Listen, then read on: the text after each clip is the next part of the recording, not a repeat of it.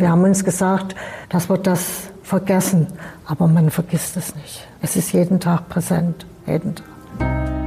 And there wasn't any escape from just pure horror. Ich hatte mehrfach Nahtoderlebnisse und ich wusste, dass ich am Sterben bin. Der einzige Mensch, der einem in der Situation helfen kann, ist man selber. Was trying to tell them you have to you have to run, but I couldn't get out a single word. Ich möchte ganz einfach auch wieder ein normales Leben führen.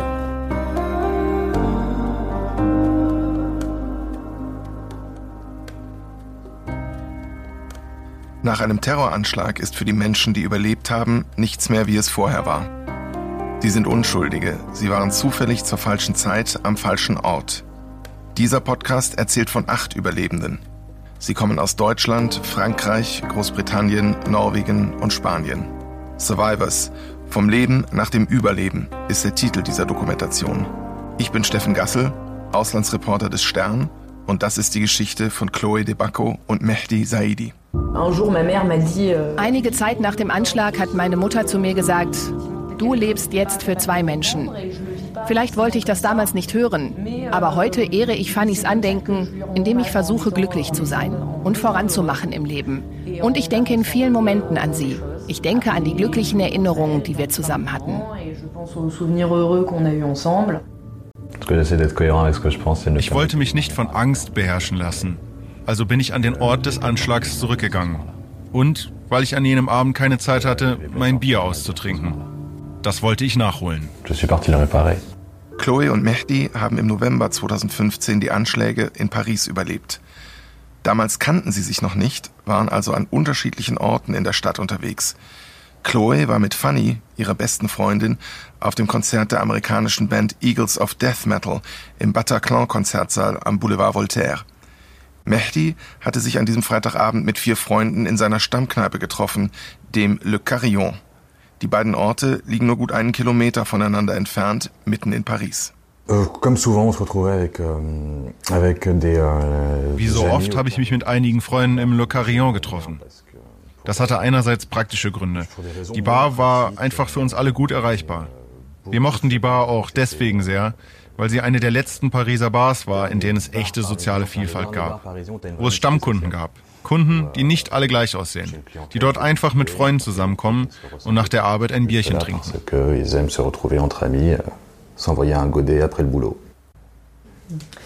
Euh, und ich war im Bataclan beim Eagles of Death Metal Konzert. Das ist eine Band, die ich sehr mochte. Ich war da mit meiner Freundin Fanny. Es war unser drittes Konzert von denen. Bei den Eagles of Death Metal wussten wir eigentlich immer, die Stimmung wird super. Das ist eine echte Liveband mit einer unglaublichen Bühnenshow. Ihre Konzerte waren einfach immer gut. Es ist der Abend des 13. November 2015, als die französische Hauptstadt von gleich mehreren Terroranschlägen erschüttert wird. Die Attentäter greifen fünf verschiedene Orte im 10. und 11. Pariser Arrondissement an, sowie das Stade de France im Vorort Saint-Denis, wo gerade das Länderspiel zwischen Frankreich und Deutschland läuft. Die Anschlagsserie an diesem Abend dauert mehrere Stunden. Am Stadion sprengen sich ab 20 nach 9 binnen einer halben Stunde drei Selbstmordattentäter in die Luft. Zur gleichen Zeit fahren weitere Angreifer mit Autos durch die Pariser Innenstadt und schießen auf Menschen in Bars und Restaurants. Der schwerste Angriff ereignet sich gegen 20 vor 10. Drei Attentäter stürmen das Bataclan. Sie schießen auf Konzertbesucher, werfen Handgranaten und nehmen anschließend Geiseln. Erst nach Mitternacht erschießen Spezialeinheiten der Polizei die Terroristen und befreien die überlebenden Geiseln. Zu den Angriffen bekennt sich die Terrorgruppe Islamischer Staat. Die Attentäter stammen aus Frankreich und Belgien. Bei den Anschlägen sterben 130 Menschen, 494 werden verletzt, 97 von ihnen schwer. Chloe und Mehdi, ihr seid beide an diesem Abend von mehreren Kugeln getroffen worden. Ihr gehört zu diesen Schwerverletzten. Könnt ihr uns sagen, was ihr in der Zeit danach durchgemacht habt?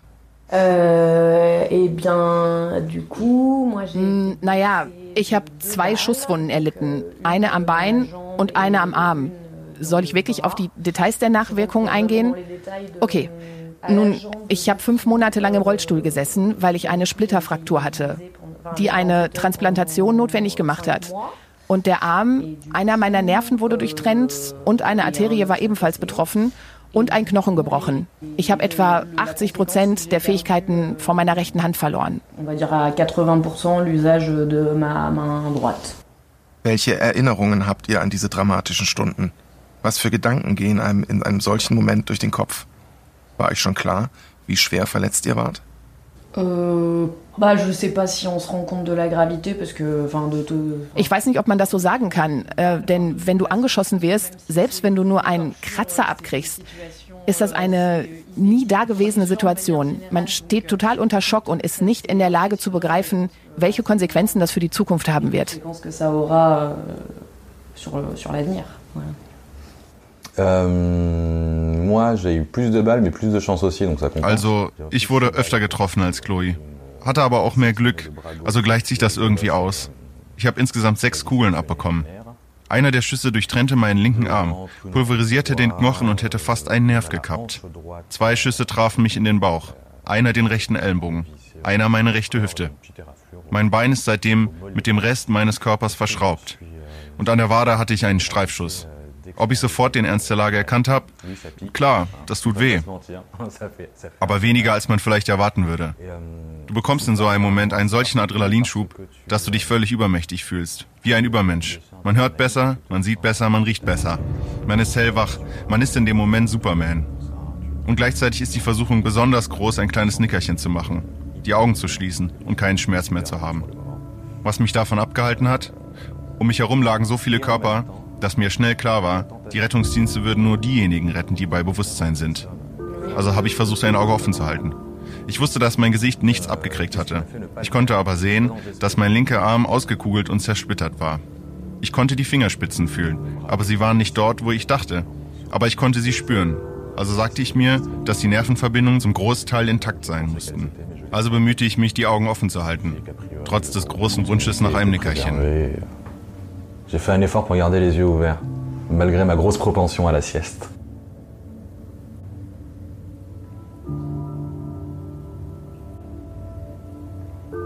Erst später im Krankenhaus wurde klar, dass ihr nie wieder die sein würdet, die ihr bis zu diesem Abend gewesen wart. Wann habt ihr verstanden, wie schwer der Kampf und wie langwierig eure Heilung sein würde? Euh, also ich verbrachte zwei Monate im Henri Mondor Krankenhaus auf der Orthopädiestation. Es gab einige Komplikationen mit meinem Arm. Ende Januar wurde ich dann in das Rehabilitationszentrum des Militärkrankenhauses Les Invalides verlegt. Mehr als zwei Jahre lang war ich da in Behandlung. Erst stationär, dann später ambulant. Seit Januar 2018 werde ich nun von einem Physiotherapeuten betreut, den meine Handchirurgin mir empfohlen hat. Das ist meine Behandlungsgeschichte. Ach ja, während meiner ambulanten Behandlung wurde ich auch noch viermal operiert. Quatre euh, opérations différentes, voilà. En synthèse, ça fait euh, ich war etwa ein Jahr im Krankenhaus und bin während dieser Zeit etwa 15 Mal operiert worden. Danach fühlst du dich wie ein Neugeborenes. Allein zu pinkeln, allein zu essen, aus eigener Kraft zu sitzen, zu stehen, zu gehen. All das musste ich wieder neu lernen. So gewann ich ganz allmählich die Kontrolle über meinen Körper zurück. Deinen alten Körper kriegst du nie wieder. Du kriegst einen, den du erst neu kennenlernen musst. Du musst lernen, wie man mit ihm lebt, wie man ihn in den Griff kriegt. Die Stationen meiner Behandlung waren zwei Monate Intensivstation, dann kam ich auf eine normale Station. Es folgten Orthopädie, Skeletttransplantation, eine Krankenhausinfektion, Antibiotikatherapie und so weiter. Dann wurde ich nach Hause verlegt. Im Juni 2016 kam ich dann zur ambulanten Reha ins selbe Krankenhaus wie Chloé, Les Invalides. Ich bin in dieser Zeit auch noch ein paar Mal operiert worden. Die Reha wurde quasi so etwas wie mein neuer Job. Du verbringst da 30 Stunden pro Woche. Das ganze Leben dreht sich darum. Wenn du abends nach Hause kommst, hast du gerade mal noch genug Kraft zu essen und zu schlafen. Wenn du schlafen kannst. À peu près. Quand tu réussis à dormir. Das Krankenhaus Les Invalides in Paris ist eine hochmoderne Einrichtung, eigentlich spezialisiert auf die Versorgung von Kriegsverletzten und Veteranen.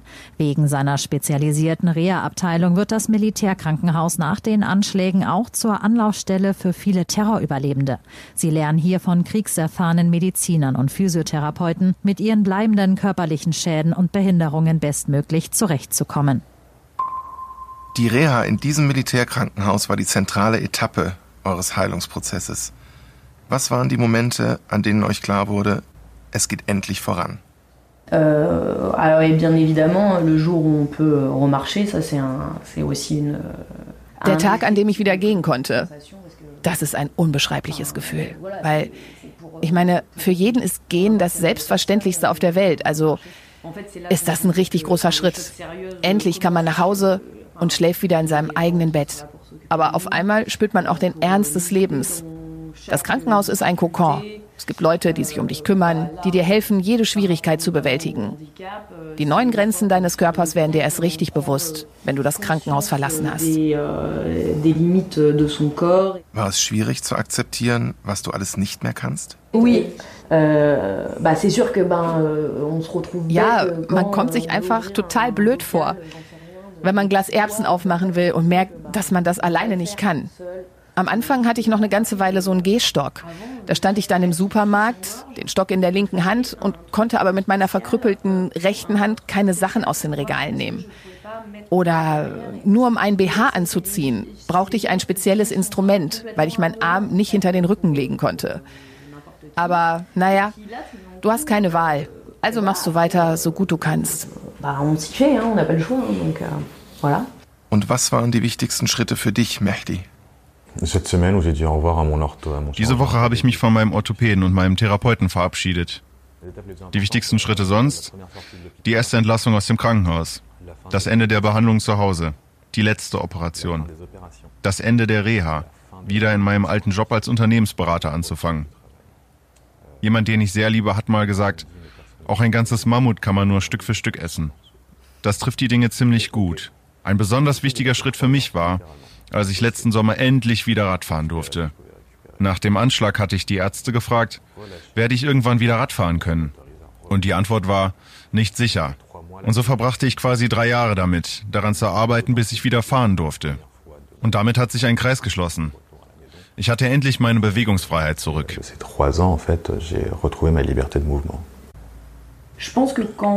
Ich denke, wenn man seinen Körper nicht mehr kennt, setzt man sich viel mehr Grenzen, weil man sich sagt, oh, ich werde es nicht schaffen. Und wenn ich es nicht kann, wird es mich frustrieren.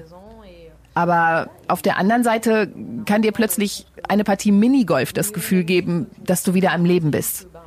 Jede Bewegung ist anders.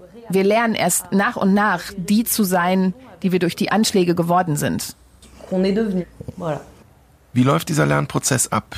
Wie geht ihr mit schwierigen Tagen und auch mit Rückschlägen um? Euh, Natürlich gibt es Tage, an denen man nicht will, an denen es mehr wehtut. Und es gibt Tage, an denen man einfach niedergeschlagen ist und die Erinnerungen an die Anschläge auf einem lasten. Aber ich sag mir dann, immerhin bist du hier. Also musst du jetzt vorankommen und weitermachen. Und so klappt das. Du musst auch akzeptieren, dass es schwer ist. Aber ich kann nur sagen, mir geht's gut. Ich lebe. Ich habe ein Leben, ich habe Freunde, die mich lieben, ich habe eine super präsente Familie und ich habe einen Freund, der mich in vielerlei Hinsicht versteht. Und du, Mehdi, wie handelst du das alles? Du hast vor kurzem wieder in deinem alten Job als Unternehmensberater angefangen, nach mehr als zweieinhalb Jahren Pause. Wie war das? Das hat mit diesen Höhen und Tiefen zu tun. Denn in der Tat, wenn es Tiefen gibt, musst du dich irgendwie zu einer gewissen moralischen Disziplin zwingen. Du könntest dich jederzeit gehen lassen. Das ist sehr verlockend. Manchmal war es wirklich sehr verlockend, einfach die Vorhänge zu schließen und im Bett zu bleiben. Das Problem ist, wenn du dir erlaubst, das länger als einen Tag zu tun, läufst du Gefahr, gar nicht wieder aufzustehen. Es ist einfacher, nicht in den Graben zu fallen, als aus ihm herauszukommen. So ist es auch mit der Rückkehr in meinen Job gewesen. Das war eine ziemlich unfaire Sache. Ich habe erst vor drei Monaten wieder einen Körper in Besitz genommen, der nach meinen eigenen Kriterien zufriedenstellend ist. Trotzdem musste ich sofort wieder anfangen zu arbeiten. Und ich mag meinen Job, aber ich habe nicht wieder angefangen zu arbeiten, weil es mir Spaß gemacht hat oder weil ich ungeduldig war. Ich habe wieder angefangen zu arbeiten, weil ich wusste, dass ich sonst nie wieder dazu in der Lage sein würde. Sich Zeit zu nehmen ist keine Option mehr. Sich Zeit zu nehmen ist ein Luxus. Ein Luxus, für den man einen sehr hohen Preis zahlen kann. Also machst du weiter.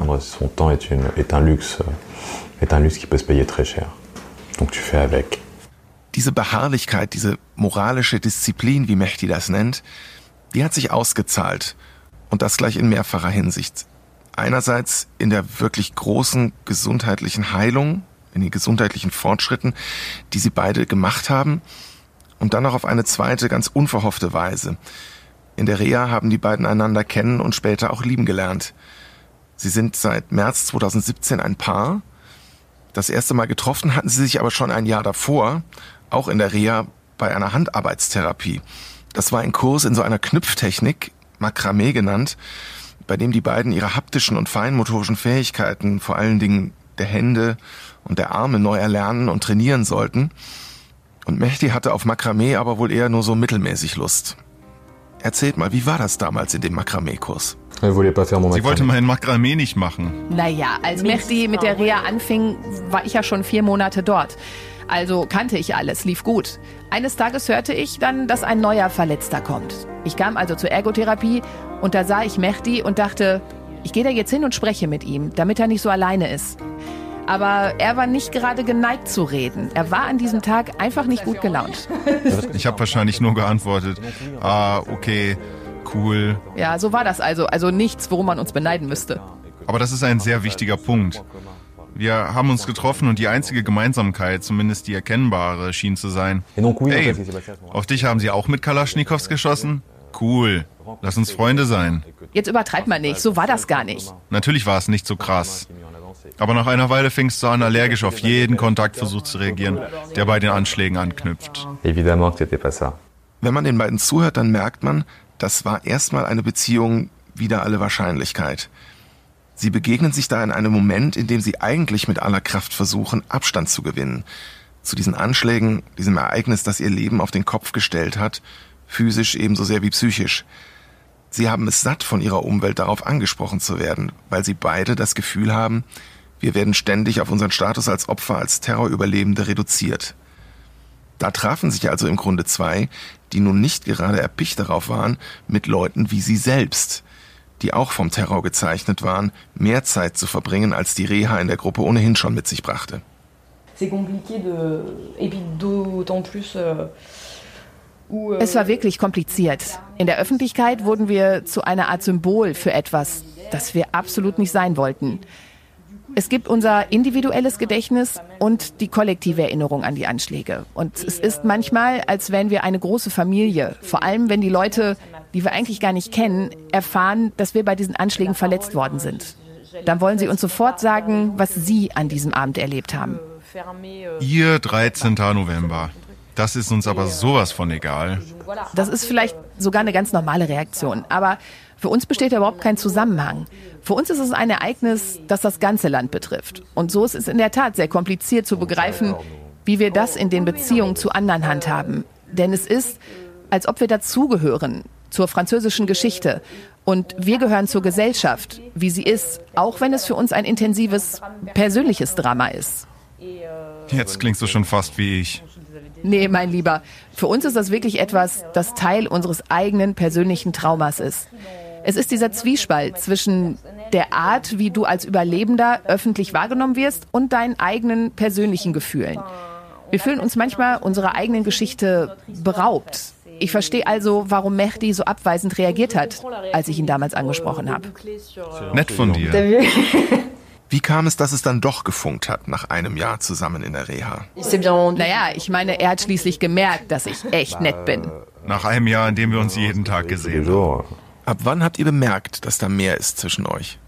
Que ben, je pense qu'on se plaisait bien euh, depuis longtemps, mais on était un peu dans. Ähm, Ich denke, wir mochten uns schon eine Weile lang, aber wir waren, naja, wir mussten beide in vielerlei Hinsicht heilen und wir waren beide irgendwie in schwierige Geschichten verwickelt.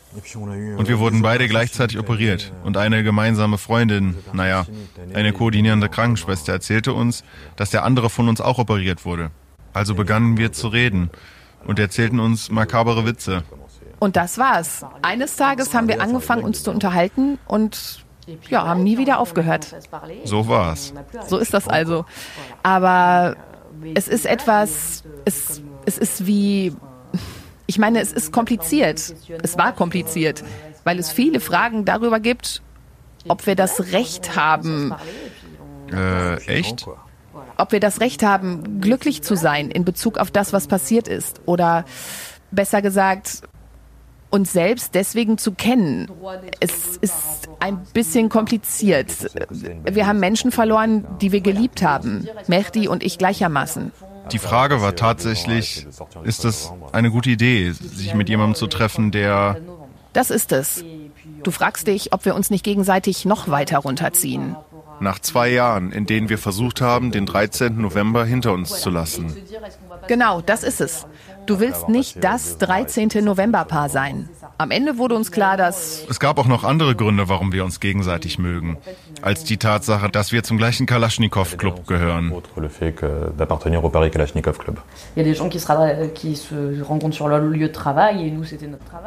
Manche Leute treffen sich an ihrem Arbeitsplatz. Und die Rea war zwei Jahre lang unser Arbeitsplatz. Also haben wir uns dort kennengelernt. Aber heute verbindet uns das nicht mehr. Der 13. November ist nicht der Grund, warum wir uns lieben. Aber dass wir beide eine ähnliche Geschichte durchgemacht haben, macht natürlich manche Dinge einfacher. Wir verstehen unsere gegenseitige Müdigkeit.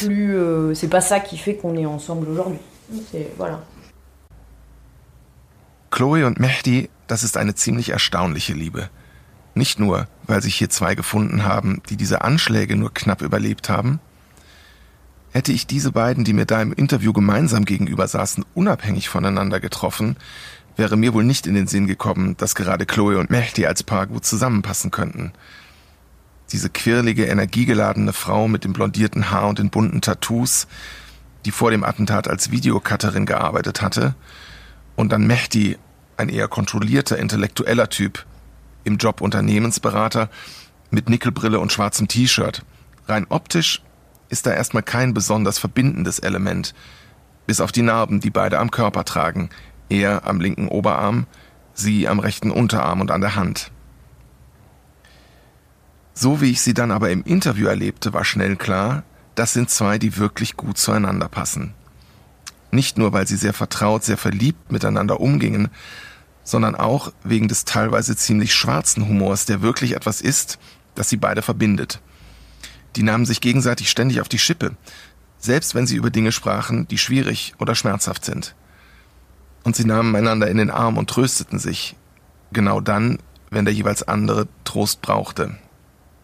Tatsächlich haben die beiden rekonstruiert, dass es auch ohne die Anschläge nicht ganz unwahrscheinlich gewesen wäre, dass sie sich eines Tages begegnet wären dass Le Carillon zum Beispiel, die Kneipe, in der Mehdi am 13. November 2015 mit seinen Freunden war, war auch eine der Lieblingskneipen von Chloe.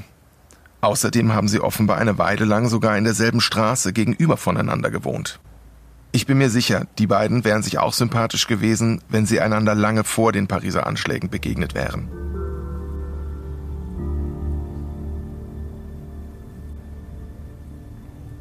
Chloe, du hast vorhin gesagt, dass du dir deinen eigenen Körper neu aneignen musstest.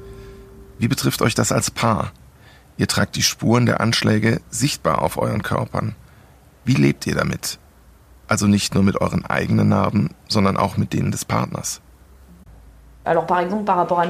Naja, was Mehdi betrifft, kann ich sie kaum sehen. Ich sehe seine Narben nicht. Aber ich meine, es ist ein bisschen kompliziert, darauf zu antworten. Denn es ist nicht so, als hätten wir eine Wahl gehabt. Es ist nicht so, dass wir sie einfach ausblenden könnten.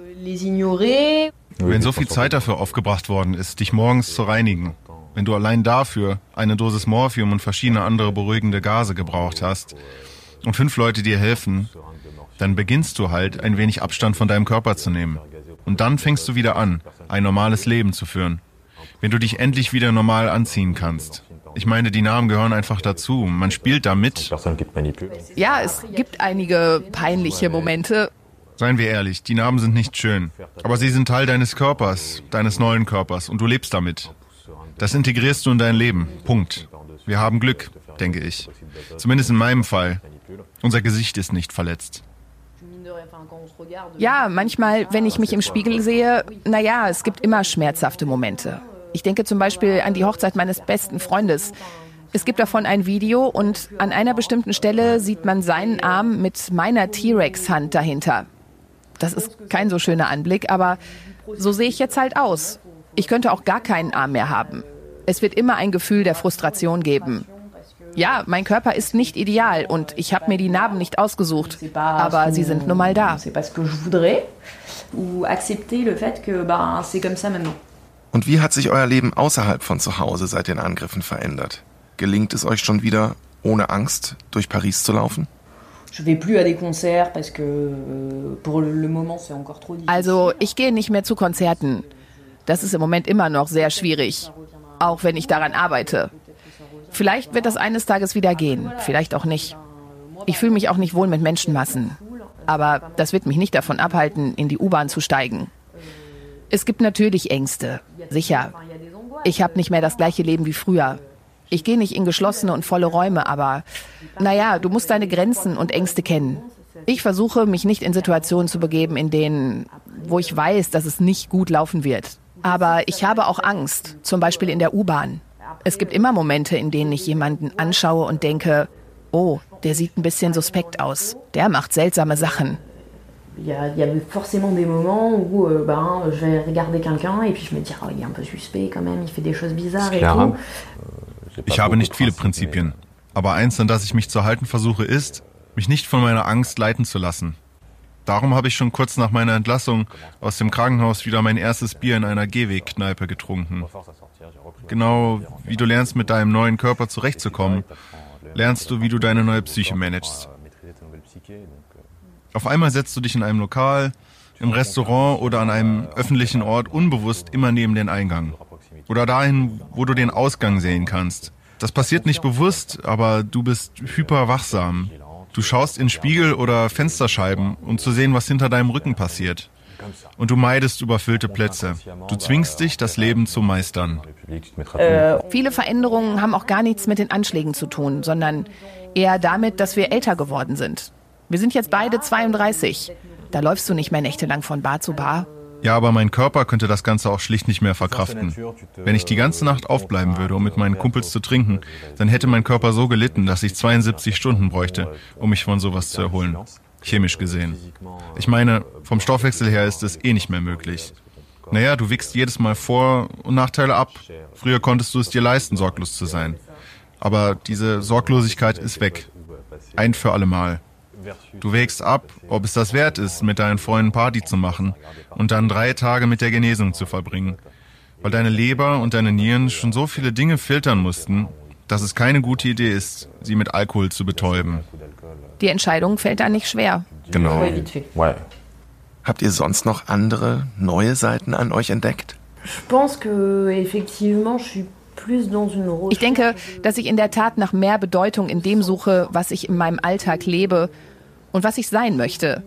Aber es ist ein bisschen so, als ob man eine Kombination aus Stärke und Härte entdeckt, weil man merkt, dass man in der Lage ist, Dinge zu tun, die man sich nie vorgestellt hätte. Aber diese Kraft, die ich in mir entdecke, macht mich nach außen hin auch ein Stück härter. Das ist schwer zu erklären. Ich probiere mal eine Erklärung. Im normalen Leben sind wir gewohnt, das, was uns passiert, auf einer emotionalen Skala einzuordnen. Von 1 bis 10. Doch das, was mit uns passiert ist, sprengt diesen normalen Rahmen von Emotionen völlig. So verlierst du was, das in sozialen und menschlichen Beziehungen grundlegend ist, nämlich Empathie. Die Leute erzählen dir von ihrem Leben und es ist dir wirklich scheißegal. Ja, Oft sind das Menschen, die dir sehr nahe stehen und die du liebst. Und deswegen musst du dein Verhalten anpassen. Denn die Liebe, die du zu diesen Menschen hast, bedeutet, dass ihre Probleme auch deine Probleme sind. Und nach und nach schaffst du es, wieder eine Verbindung aufzubauen. zu erkennen, dass deine hohe Messlatte absoluter Schwachsinn ist. Und so konzentrierst du dich wieder darauf, was das Gemeinsame mit diesen Menschen ist. Man muss daran arbeiten. Es braucht Mühe. Aber du entdeckst aufs Neue, was Empathie ist. Welche Rolle spielt die Erinnerung an eure Freunde, die am 13. November 2015 ums Leben gekommen sind? Wie haltet ihr die Erinnerung an sie wach? Euh, cœur. Also, Fanny ist in meinem Kopf. Sie ist in meinem Herzen. Ich habe meine Erinnerung, aber die Trauer ist noch in mir. Aber ich bin an einen Punkt gekommen, an dem mir klar wurde, dass ich vorankommen muss. Ich versuche, nach meinen Prinzipien, meinen Werten weiterzuleben. Und das ist auch eine Art, ihr gerecht zu werden. Denn sie ist nicht mehr da und sie kann nicht mehr das Leben leben, das sie wahrscheinlich hätte leben wollen. Also lebe ich, wie ich sollte. Das ist wahrscheinlich auch der Grund, warum ich mich verändert habe. Denn Schwäche ist nicht möglich. Eines Tages hat mir mal meine Mutter gesagt, also damals war das vielleicht nicht gerade subtil, aber es ist bei mir hängen geblieben. Sie hat gesagt, du lebst jetzt für zwei Menschen. Und vielleicht war ich damals nicht in der Lage, das zu hören. Und ich erlebe es nicht unbedingt so, aber so werde ich ihrer Erinnerung gerecht, indem ich glücklich bin, indem ich im Leben weitermache. Und ich denke in vielen Momenten an sie. Ich denke an die ganzen glücklichen Erinnerungen, die wir zusammen hatten. Ich werde sie nicht vergessen. Sie wird immer meine Freundin sein. Diese Trauer um meine drei toten Freunde betrifft auch andere Menschen und nicht nur mich. Darum möchte ich diese Frage nicht beantworten. Donc ne m'appartient pas qu'à moi et donc je ne répondrai pas à la question.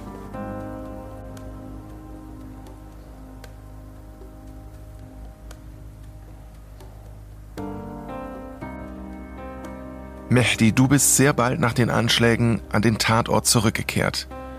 Du warst noch im Krankenhaus und bist von dort aus ins Le Carillon gefahren. Warum? Ich bin zurückgegangen, weil ich an diesem Abend keine Zeit hatte, mein Bier auszutrinken. Das wollte ich gerade rücken. Geht ihr heute immer noch manchmal zu den Tatorten zurück? Sie liegen ja mitten in Paris, in, in eurer Stadt. Von eurer Wohnung aus könntet ihr zu Fuß hinlaufen.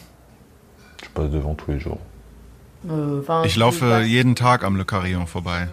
Nun, ich komme ab und an mal am Bataclan vorbei. Dann bleibe ich immer vor der Gedenktafel auf dem kleinen Platz gegenüberstehen, auf der auch Fannys Name eingraviert ist. Aber das ist auch alles. Mich zieht nichts dahin zurück. Macht ihr manchmal extra Umwege, um nicht an den Tatorten vorbeizukommen? Nicht mehr, als man es täte, um die Wohnung eines Ex-Partners zu meiden. Ja, das trifft es gut. Wenn man dann doch da vorbeikommt, ist das zwar kein schöner Moment, aber man muss auch keinen Zigarettenstummel auf dem Stadtplan von Paris ausdrücken und so tun, als ob die Tatorte nicht existieren. Ja, aber man kommt an einen Punkt, an dem man sich damit abfindet. Die Dinge sind passiert und jetzt kann man nur noch damit leben. Also ja, da vorbeizukommen, das gehört zu unserem neuen Leben nach den Anschlägen dazu. Es ist Teil unserer Rückkehr ins Leben. Und wie erlebt ihr die Jahrestage der Anschläge? Die werden ja in Paris und auch sonst in Frankreich immer mit recht großem Aufwand und sehr feierlich begangen. Ist das für euch dann eine besonders schwierige Zeit? Ich habe ein extrem wichtiges Ritual. Und zwar, dass es ein Tag wie jeder andere wird.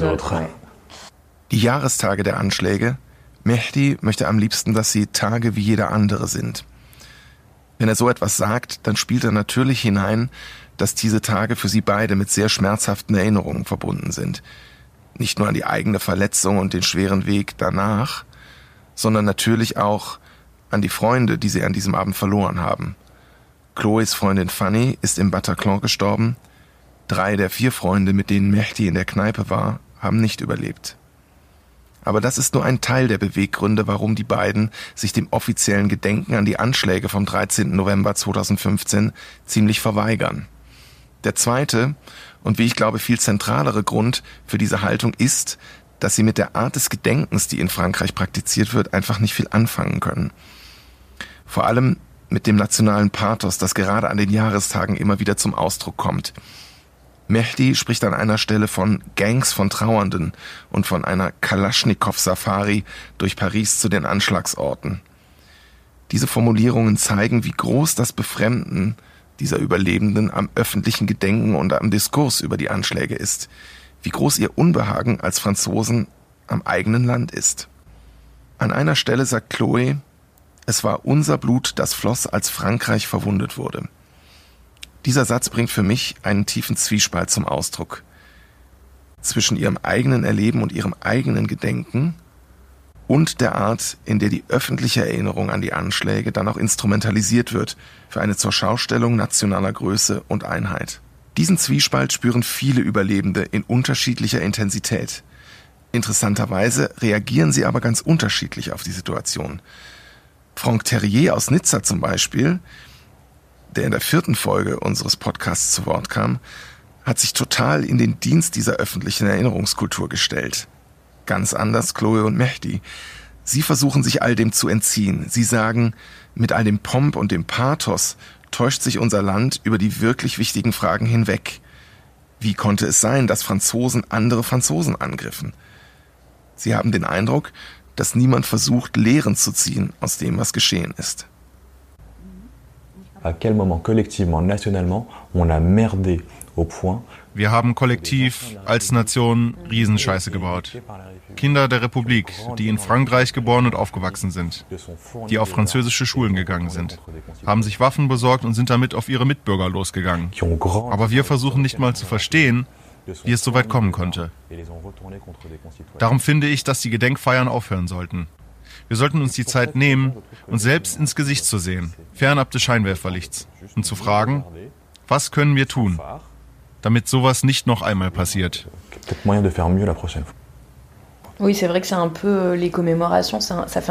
Ja, das stimmt. Bei diesen Gedenkfeiern tun sie so, als wäre wie im Film ein schlimmer Bösewicht über uns gekommen und habe alles verwüstet.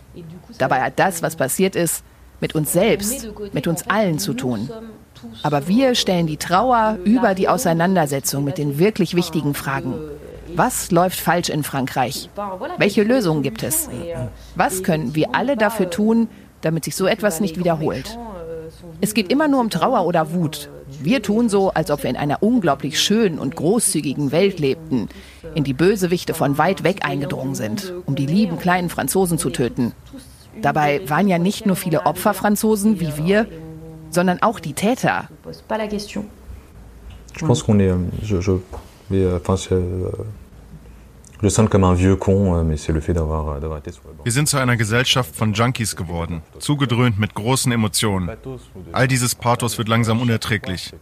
Und wie bei echten Junkies muss die Dosis jedes Mal ein bisschen stärker sein. Que la dose de pathos soit encore plus violente. Weltweit reagieren Politiker mit Entsetzen und Bestürzung auf die Anschläge in Paris. Bundeskanzlerin Angela Merkel spricht von einer der schrecklichsten Nächte, die Europa seit langer Zeit erlebt habe.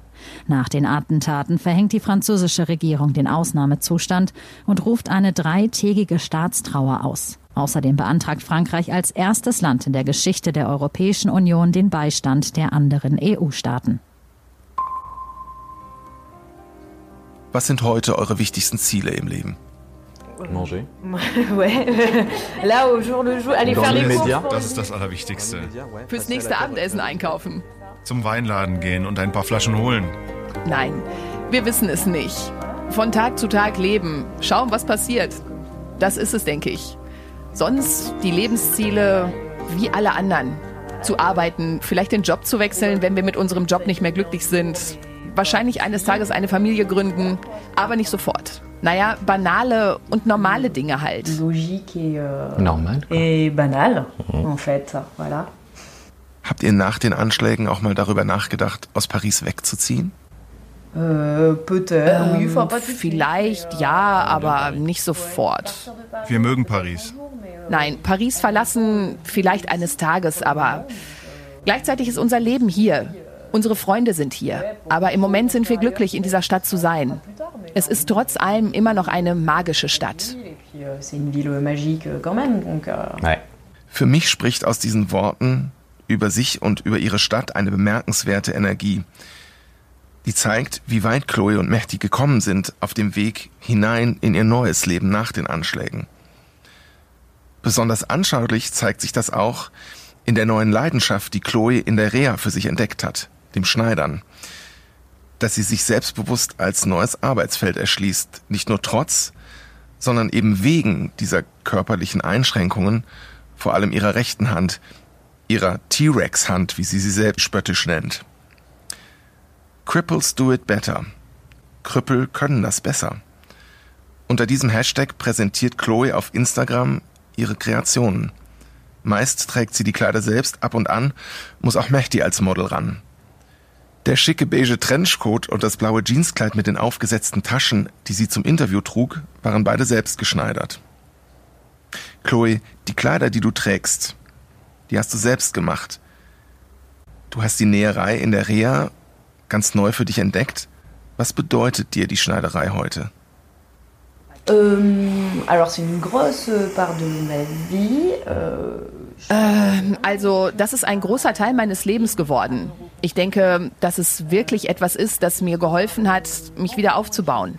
Ob mental und körperlich. Denn ich denke, als ich verstanden habe, dass ich keine funktionierende rechte Hand mehr habe, mm, naja, ich wollte sofort mit dem Handwerk beginnen und so hat es mir auch geholfen, meinem Alltag im Krankenhaus auf der Intensivstation zu entkommen, an ganz andere Dinge zu denken. Für mich war es eine Form der Meditation. Jetzt ist es wirklich eine Leidenschaft geworden und es ist auch in Harmonie mit dem Leben, dass ich... Mm, und es gibt etwas sehr Erfreuliches. Wenn jemand dir sagt, dass du deine Hand nicht mehr benutzen kannst und du ab dem Moment deine eigene Kleidung nähst, also, naja, es ist ein Teil meines Lebens geworden, dass ich es mir ohne nicht mehr vorstellen kann. Das hat mir ein neues Netzwerk geschaffen. Ich habe Leute nur deswegen kennengelernt. Leute, die ich danach getroffen habe. Und so sind das die Menschen, die mich als Näherin und nicht als Verwundete sehen, obwohl sie wissen, was mit mir passiert ist. Ich denke, die Näherei hat für meine Heilung eine ziemlich wichtige Rolle gespielt. Ein Therapeut hat mal gesagt, dass Nähen im Grunde bedeutet, sich selbst eine neue Hülle zu schaffen, die Wunden, die das Trauma geschlagen hat, zu reparieren. Ich denke, das trifft es ganz gut. Euh, et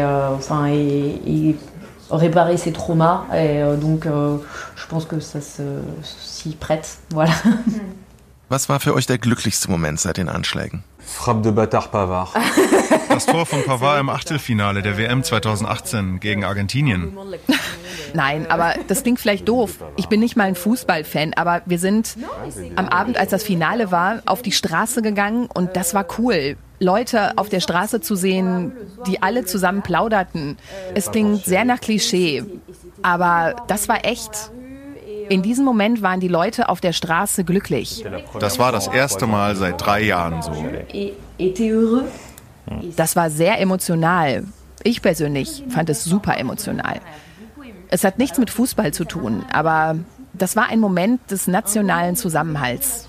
Wir waren alle gleich und wir waren alle auf derselben Wellenlänge und alle lebten für diesen einen glücklichen und freudigen Moment. Das fühlte sich gut an. Ça, enfin, ça, fait, ça faisait du bien. Die Fußball-WM von 2018, dieses Tor von Pavard und natürlich die Nacht des französischen WM-Siegs. Das waren Momente, die viele der französischen Überlebenden, mit denen wir für die Survivors-Dokumentation gesprochen haben, besonders in Erinnerung hatten. Denn es waren Momente, die für viele von ihnen sehr emotional gewesen waren, und zwar ohne, dass sie damit gerechnet hätten. Nach all den Trauer- und Gedenkfeiern war das der erste Moment seit langem, in dem die Menschen in Frankreich aus Freude auf die Straße gingen, um zu feiern. Für viele war das ein sehr befreiender Moment, so wie Chloe und Mehdi das auch erlebt haben, aber gerade für die Überlebenden eben auch einer, in dem die eigenen Gefühle und die eigene Trauer sie auf einmal wieder überkamen und sich Bahn brachen. Das waren Momente, in denen sie noch mehr als sonst enge Freunde vermissten, die ums Leben gekommen waren, eben weil sie solche Augenblicke sonst gemeinsam mit diesen Freunden erlebt hätten.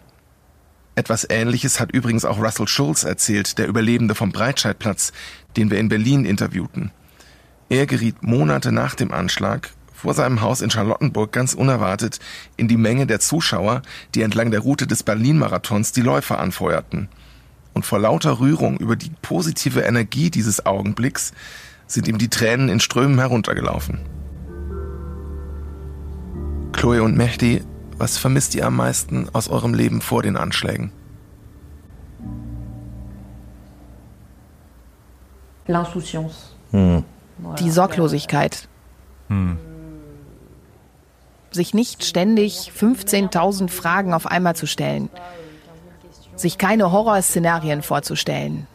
Das Leben so nehmen zu können, wie es kommt. Wirklich.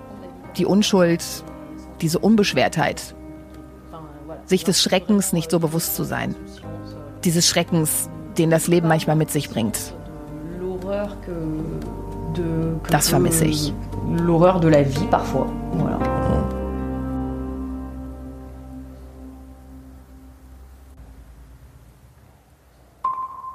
Die Fahndung nach den Hintermännern der Pariser Anschläge läuft bis heute. Erst Mitte Juni 2019 nehmen Spezialkräfte der Bundespolizei in Sachsen-Anhalt einen Terrorverdächtigen fest, der an den Anschlägen beteiligt gewesen sein soll. DNA-Spuren des bosnischen Staatsbürgers befanden sich auf der Waffe, die im Konzerthaus Bataclan sichergestellt worden war.